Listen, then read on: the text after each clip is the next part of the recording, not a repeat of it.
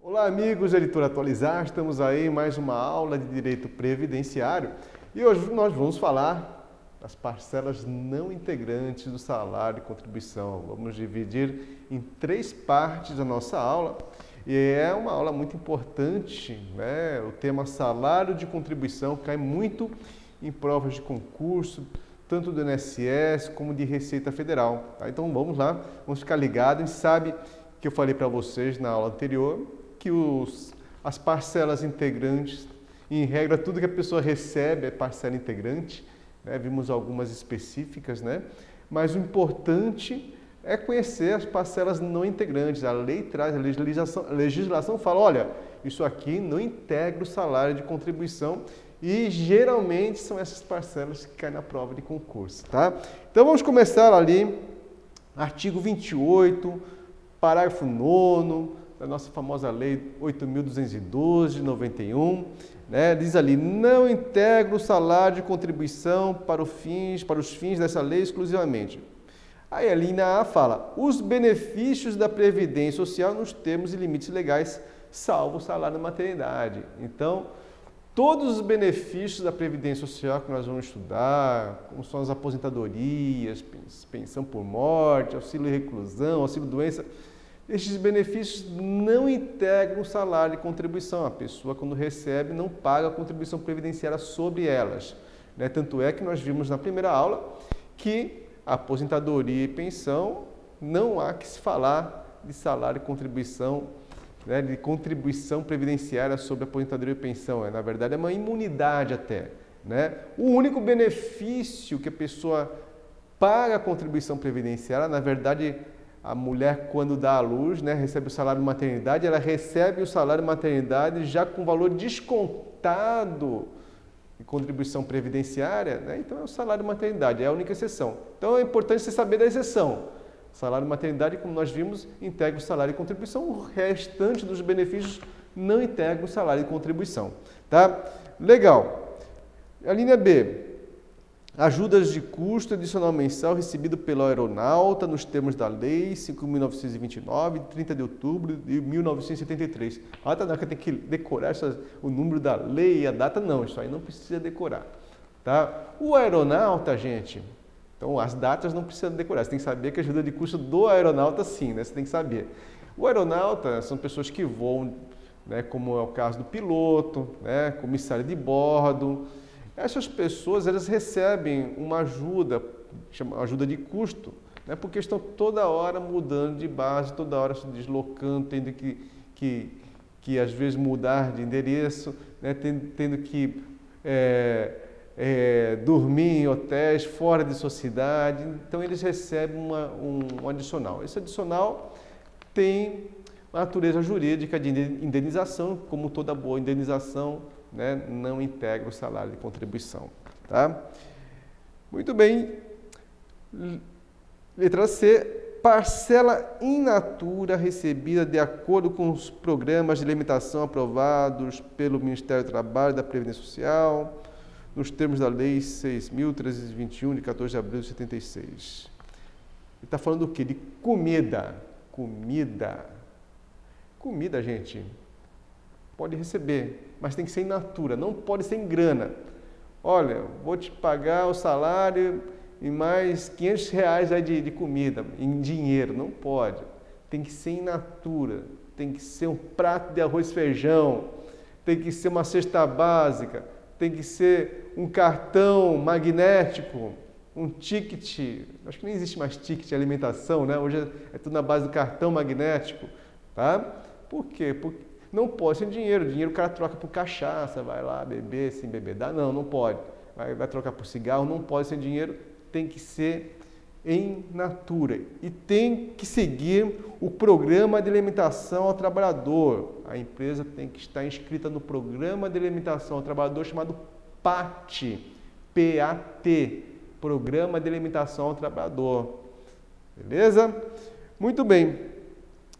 Letra D. As importâncias recebidas a título de férias indenizadas e respectivo adicional constitucional, inclusive o valor correspondente à dobra de remuneração de férias, de que trata o artigo 137 da Consolidação das Leis de Trabalho, CLT. Então, pessoal, eu falei para vocês que as férias gozadas que você usufruiu, ficou em casa ali, tranquilo, 30 dias ali assistindo televisão, indo à praia, essas férias gozadas integram o salário de contribuição, assim como o terço constitucional, aquele adicional terço constitucional, né, adicional das férias gozadas, também vai integrar. Né? Agora, se as férias não foram gozadas, foram indenizadas, então não tirei férias, continuei trabalhando, aí o patrão falou, olha, eu vou ter que indenizar suas férias. Né? Nesse caso, não integra o salário e contribuição, assim como o terço constitucional. E se e pela CLT, isso não quer na prova previdenciária, mas só para você saber, pela CLT, se passam mais de dois anos, o patrão não deu as férias, ele é obrigado a indenizar em dobro. Essa indenização em dobro também não vai integrar, porque é uma indenização e o, o texto constitucional também não integra. Beleza? Então fica bem fácil. Férias gozadas e o terço integram férias não gozadas, ou seja, indenizado, e o terço não integra o salário de contribuição. Tá joia? Item E, a linha E, as importâncias, dois pontos. E aí, a legislação traz uma série de parcelas trabalhistas de caráter indenizatório. Como boa indenização, não integra o salário de contribuição. Vamos ver quais são essas. Olha lá. Um, prevista no inciso 1 do artigo 10 do ato das disposições constitucionais transitórias. O que, que é isso? Você já ouviu falar quando a pessoa é mandada embora sem justa causa, ela recebe uma indenização referente a 40% do que foi depositado lá do, por FGTS? Beleza, essa é uma indenização, né? Indenização pelo, pela rescisão do contrato de trabalho que o empregador é obrigado a pagar. Como toda boa indenização, não integra o contrato, não integra o salário de contribuição. Que mais? Dois, relativas à indenização por tempo de serviço anterior a 5 de outubro de 1988 do empregado não optante pelo Fundo de Garantia do Tempo de Serviço, FGTS. Né? Então, antes, que aconteceu 5 de outubro de 88, você sabe? Foi o dia que foi promulgada a Constituição Federal. Então, antes da Constituição, havia possibilidade da pessoa receber uma, é, o que a gente chama de direito à estabilidade de emprego, e se ela fosse embora, ela recebia uma indenização. Tá? É, então, ela tinha a possibilidade dela optar pelo não pagamento do FGTS. Eu não quero FGTS, o que eu quero é estabilidade de emprego durante, sei lá, a partir de tantos anos de trabalho. Né? E se ele fosse mandado embora, ele recebia uma indenização. Essa indenização também não tem caráter remuneratório. Caráter indenizatório é parcela não integrante do salário e contribuição. Vamos ver aqui mais. Olha aqui. 3. Recebida título de indenização de que trata o artigo 479 da CLT. Né?